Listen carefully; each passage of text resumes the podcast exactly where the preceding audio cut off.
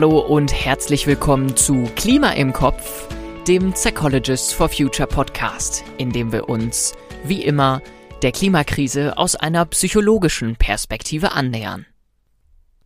Ich bin Armin, Psychologe, und möchte heute anknüpfen an die letzte Folge, in der ich mich mit meinen KollegInnen Ines und Torin zum Thema Heldenreise im Kontext der Klimakrise ausgetauscht habe. Falls ihr euch also die letzte Folge noch nicht angehört habt, würde ich euch ans Herz legen, das noch erst nachzuholen. Torin und Ines sind Expertinnen für das Thema Heldenreise. Zum einen als dramaturgisches Konzept, zum anderen als psychotherapeutischer Selbsterfahrungsprozess. Ich habe mich mit beiden darüber unterhalten, wie die Heldenreise nun in das Thema sich der Angst stellen im Kontext des Klimawandels passt. Im ersten Teil unseres Gesprächs, den ich in der letzten Folge schon reflektiert habe, sind wir vor allem zu der Erkenntnis gekommen, wie wichtig es ist, überhaupt einen Ruf des Abenteuers, wie es bei der Heldenreise heißt, zu vernehmen. Also zum Beispiel mich zu einer Reise berufen zu fühlen, die Klimakrise aktiv in Angriff zu nehmen. Und das zu tun, kann ich lernen. Hören wir noch mal, was Ines dazu zuletzt gesagt hat. Jeder und jede kann lernen, seine seine Emotionen zu spüren, seinen Körper zu spüren und auch das Ja und das Nein zu spüren. Und das ist eine gute Voraussetzung für Veränderung, glaube ich.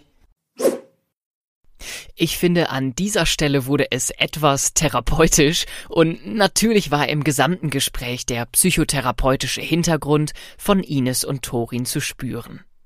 Im zweiten Teil unseres Gesprächs, dem ich mich in dieser Folge widmen möchte, ging es eher darum, was uns denn für den weiteren Verlauf einer Heldenreise wappnet, was wir brauchen, um uns der Angst zu stellen und welche persönlichen Erfahrungen die beiden selbst dazu schon gemacht haben.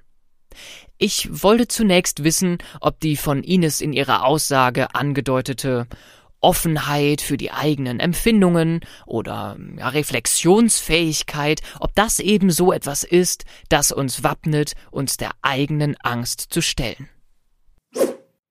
Ja, definitiv.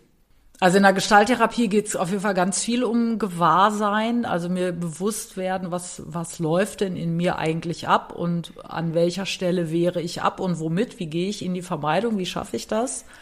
Wo und was ist diese Lehre, wenn ich mich wegnehme und wie fühlt sich das eigentlich an und bin ich damit zufrieden? Also von mir ein ganz klares Ja. Wie ist es für dich, Torin? Ähm, ich habe gerade überlegt, also an meinen eigenen Weg gedacht und wo ich dann später erst auf die Idee kam, okay, dass es diese Öffnung braucht, dass ähm, diese und diese Themen der Lebendigkeit, wenn ich mich meinen eigenen Ängsten stelle und da auch in den Schmerz reingehe oder in Verletzlichkeiten reingehe, weniger Rollen lebe, die eigentlich äh, mehr Rollen sind, die ich mehr spiele. Ja. Sondern mehr versuche, authentisch zu spüren, was da eigentlich ist und welche Rolle in welchem Moment zu mir passt. Und das hat sich bei mir eigentlich erst im Laufe dieser, nach dem Ruf entwickelt quasi. Im Laufe dieser Auseinandersetzung mit, ähm, mit dem Klimawandel. Hm. Das heißt, du würdest sagen, das ist was, was du, also es ist eine Fähigkeit, die du auf deiner Heldenreise schon entwickelt hast? Äh, naja, sie ist sicher nicht am Ende der Entwicklung, aber ja. die ich entdeckt habe, ja. Genau, und bei mir war es genau umgekehrt. Also ich habe lange geschlafen, so würde ich das wirklich nennen. Ich habe die ersten 40 Jahre einen schönen Traum gelebt vielleicht, keine Ahnung. Und eigentlich, eigentlich hat meine Heldenreise genau dann erst angefangen und erst jetzt, wo ich auf bin, fange ich an, aktiv zu werden. Also wirklich Kopf, Herz, Hand. Es geht darum, mich erstmal komplett mitzukriegen als Voraussetzung. Aber vielleicht stimmt es eben auch überhaupt nicht. Ich würde da gut mitgehen können mit diesem, dass man mehr in sich ankommt. Das wäre, glaube ich, so mehr meine Wortwahl. Ähm, also in seinem Körper auch wirklich gut ankommt und nicht nur ich in meinem Kopf bin, wo ich viele Fantasien habe, was als junger Mensch aus mir werden könnte oder was an dramatischen Dingen passieren kann und so, sondern irgendwie ich merke, ja. okay, ich bin mehr und mehr in Momenten wirklich mit meinem Körper auch anwesend. Und äh, bin nicht nur in Gedanken, sondern bin wirklich mehr auch im Da und in Begegnung da. Aber das ist vielleicht nicht nur Voraussetzung ist, um den Ruf zu hören, sondern den Ruf kann man ja auch über den Kopf hören oder über die Ohren hören, wenn man nur seine Ohren ist, um in dieser Bildsprache zu bleiben. Aber dass das vielleicht ein Weg wäre, der sich im Laufe des Prozesses entwickeln kann. Ich glaube auf jeden Fall, dass wir weniger verführbar sind, also auf unserer Heldenreise für Konsum und nur zu konsumieren, wenn wir bewusst im Hier und Jetzt das wahrnehmen, was gerade ist und was ich überhaupt für ein Bedürfnis habe und ob ich überhaupt ein Ja oder Nein erlebe innerlich. Das ist also so eine Schlüsselfähigkeit, die mich überhaupt wappnet, äh, dieser Verführungen, diesen Verführungen zu widerstehen. Ja, ich kenne ähm, ich kenn das aus der ähm, Werbepsychologie, dass mhm. man leichter empfänglich ist für manche Botschaften, je nachdem, wie sehr du gerade präsent bist, geistig, und wie du die, die Botschaft verarbeiten kannst. Ja, und auch auf welchem Erregungsniveau du bist. Also das ist einfach, da, da fördert Stress ja irgendwie impulsive Entscheidungen. Also wenn ich gestresst bin, dann bin ich auch eindimensionaler und kriege nicht so viel mit. Aber Langsamkeit führt tatsächlich auch dazu, also dem Körper, uns, welcher Instanz das auch immer sein mag, einer wahrnehmenden Instanz die Chance zu geben, körperliche äh, Wahrnehmung oder körperliche Impulse überhaupt wahrzunehmen, ist Langsamkeit. Beim Stichwort Langsamkeit muss ich einfach mal kurz dazwischen gehen, weil das, was genau äh, etwas trifft, das ich vor kurzem so erlebt habe. Ähm, wenn man sich mit dem Thema Klimawandel beschäftigt, versucht man natürlich selber oft ähm, ein wenig nachhaltiger zu leben. Und ich habe gemerkt, eine zentrale Voraussetzung, um irgendwie einigermaßen nachhaltig einkaufen zu können, ist, sich Zeit mitzunehmen. Ich finde Einkaufen so schon immer was Stressiges und darum habe ich mir vor kurzem vorgenommen, wenigstens einen dieser Stressfaktoren zu eliminieren, nämlich den Zeitdruck. Ich nehme einfach so viel Zeit, wie ich brauche zum Einkaufen, denn wenn man irgendwie nachhaltig einkaufen möchte, dann muss man nun mal ein paar Sachen vergleichen und das kostet einfach Zeit. Langsamkeit, Entschleunigung, Offenheit für unsere eigenen Empfindungen, das scheint also eine enorm wichtige Voraussetzung zu sein, sowohl dafür sich überhaupt berufen zu fühlen, etwas gegen die Klimakrise zu tun, als auch dafür, auf dem Weg unserer Heldenreise gegen Verführungen und Ablenkungen gewappnet zu sein. Stress und Verschlossenheit gegenüber mir selbst und meiner Umgebung, ja, die führen dazu, dass ich aus Bequemlichkeit und Zeitdruck eher mal zum To-Go-Becher greife oder das Auto für eine Kurzstrecke nehme oder eben, ja, das in Plastik verpackte Fertiggericht einkaufe. Diesen Gedanken haben Torin, Ines und ich noch weiter gesponnen. Also würdet ihr sagen, dass ähm, ein Nein, das dieser Held entwickeln muss, ist ein Nein äh, zu Hektik? Ja. ein Ja zu diesem Nein. Oder würdet ja. ihr es anders formulieren? Schneller, höher, weiter, Selbstoptimierung, das ist alles ja. Schnelligkeit, das ist alles eine Möglichkeit, mich von dem Eigentlichen eigentlich zu entfernen.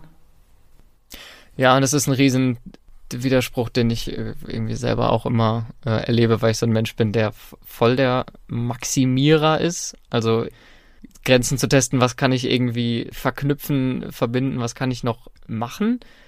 Trotzdem ist eigentlich eine wichtige Voraussetzung, dass man eine Entschleunigung schafft und das widerspricht sich einfach. Also ich glaube zum Beispiel, dass in der zweiten Lebenshälfte, in der ich mich jetzt befinde, das auch einfacher wird, weil der Körper deutlicher seine Grenzen zeigt. So, ich habe das in, in der ersten Hälfte, hab, hat mein Körper das machen sollen müssen, was ich wollte. So, also da konnte ich sehr, sehr gut noch diese, diese äh, Trennung machen, ne? Zwischen Kognition und Körper. Und es fällt mhm. mir immer schwerer. So, weil der sagt, ey, pff, nee, ist aber nicht. Willst du? Nö. Das heißt, dein Körper ist also quasi gerade ein Unterstützer dabei, das Nein zu sagen. Ja. Ja, absolut. Cool. Ich habe vorher das Nein, das körperliche Nein überhaupt nicht wahrgenommen, weil ich viel zu schnell war. An dieser Stelle möchte ich gerne schon mal so ein kleines Zwischenfazit ziehen, weil da schon wieder so viel eigentlich dabei war. Diese Körperlichkeit, die zuletzt Thema war, die beobachte ich einfach so häufig in unserer, ich nenne es jetzt einfach mal, Leistungsgesellschaft. Denn ja, wie viele Menschen haben chronische Rückenschmerzen durch ihre Arbeit? Wie viele Burnout-Fälle erzeugen wir, wenn wir immer ja höher, schneller, weiter denken? Und genau diese körperlichen Signale, die sind doch genau das, was so ein Ruf darstellt, ein Ruf, etwas zu verändern. Und wenn diese Art des Rufs in den meisten Fällen schon gar nicht bei uns ankommt, dann ist es irgendwie auch gar nicht verwunderlich, dass so etwas in der Regel in unserem Alltag ja viel leiser rufenderes wie die Klimakrise uns überhaupt nicht erreicht. Der Lösungsansatz von Ines und Torin, uns für unsere Heldenreise im Kontext der Klimakrise zu wappnen, erscheint mir aber zunächst einmal widersprüchlich. Gerade die Klimakrise schreit doch nach sofortigem Handeln. Wir stehen unter Zeitdruck und müssen jetzt etwas tun. Aber um diesen Weg beschreiten zu können, brauchen wir Langsamkeit, Entschleunigung. Auf der anderen Seite verlangt die Klimakrise von uns, dass wir in die Zukunft denken, an unsere Mitmenschen denken, an zukünftige Generationen. Und die Voraussetzung dafür scheint zu sein, dass wir im Hier und Jetzt ankommen, zu uns selber finden. Zum Ende meines Gesprächs mit Ines und Torin haben wir uns auch noch mit dem Ende einer Heldenreise beschäftigt.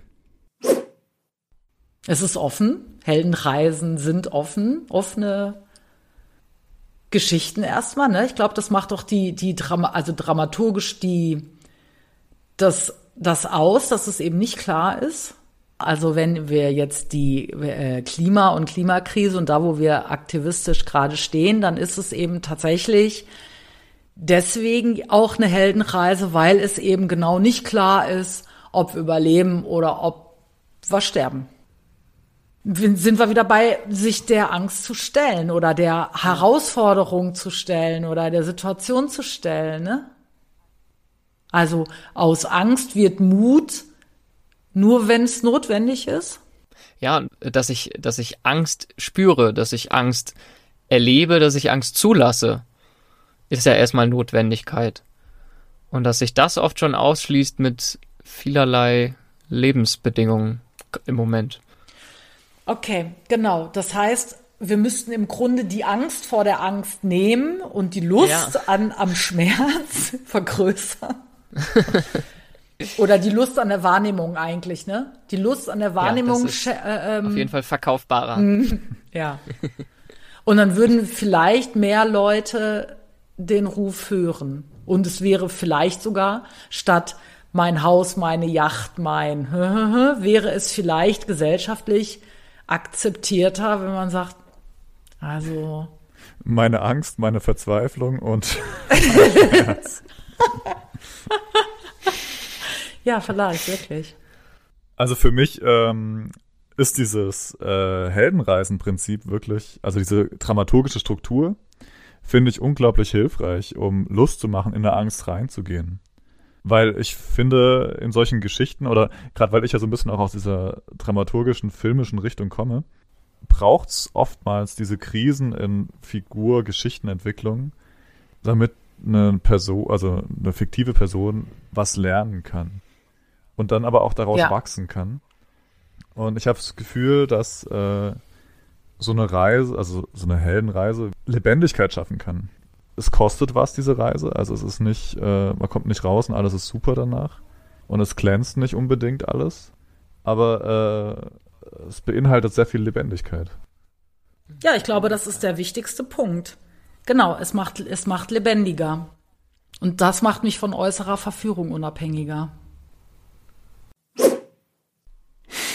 Lebendigkeit. Ja, das finde ich echt einen schönen Begriff. Kann man auch eigentlich gar nichts mehr hinzufügen. Ich möchte euch zum Ende dieser Folge allerdings einladen, euch demnächst mal bewusst einen Moment Zeit zu nehmen und in Ruhe zu überlegen. Erlebt ihr euren Alltag als lebendig, entschleunigt? Was würde euch dabei helfen, euch mal ein Herz zu fassen und den Hemmnissen, Verführern und Ängsten zu stellen, um aktiv etwas gegen die Klimakrise zu tun? Was hat euch davon bisher überhaupt abgehalten? Wenn ihr jetzt denkt, äh, Stress hält mich davon ab, dann lade ich euch schon mal ganz herzlich zur nächsten Folge ein, in der ich mich mit Stressbewältigung beschäftigen werde. Bis dahin macht es gut. Ciao.